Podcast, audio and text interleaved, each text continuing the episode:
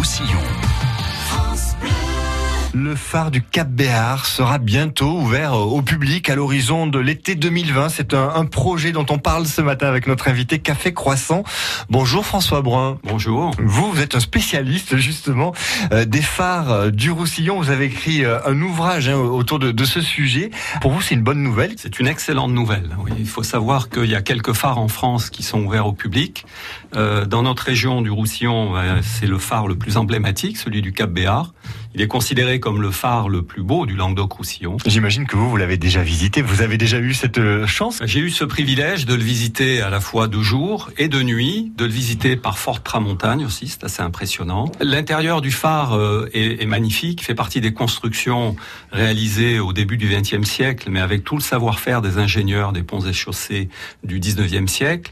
C'est un phare euh, constitué de matériaux très nobles. Un joyau, on va en prendre plein les yeux, notamment l'escalier qui mène au sommet du phare avec du marbre qui vient du Conflent. Absolument, oui. Le marbre vient de Villefranche de Conflent.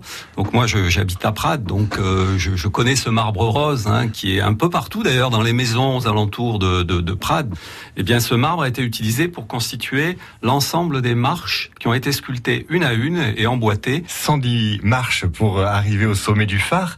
Le panorama doit être euh, à couper le souffle. Ouais, ouais, il est magnifique. Ouais. On voit la baie de On voit la baie de on voit le Cap Créus en Espagne, on, on voit très très loin, c'est vraiment un endroit euh, sublime. Au sommet, on est à 80 mètres au-dessus du niveau de la mer. On le voit de loin, le, le phare du Cap Béar Oui, environ 30 000. Il a une portée d'environ 30 000. En kilomètres, ça représente en quoi En kilomètres, faut pratiquement multiplier par deux, ça va faire 55 kilomètres. Et c'est une zone particulière pour les marins C'est vrai, parce que c'est un lieu très vanté. C'est parmi les, les, endroits de France où le vent est le, le plus fort. Le, le, danger, le principal, finalement, il est souvent par euh, coup d'est.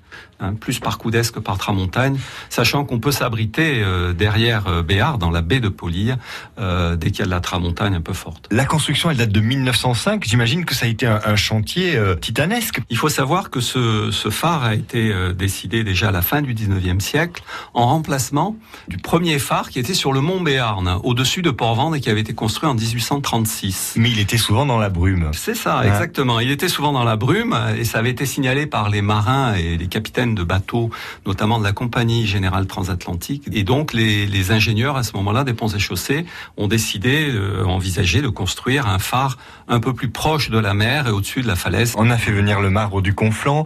Il y a, il y a comme ça des, des, anecdotes sur le chantier? Pendant l'été euh, 1905, lorsqu'ils ont dû euh, monter la lanterne, qui est énorme, hein, évidemment, ils ont été surpris, les ingénieurs, par cette forte tramontagne qui a retardé les travaux et la mise en place. Ils ne pouvaient pas travailler en haut du phare du Cap Béar.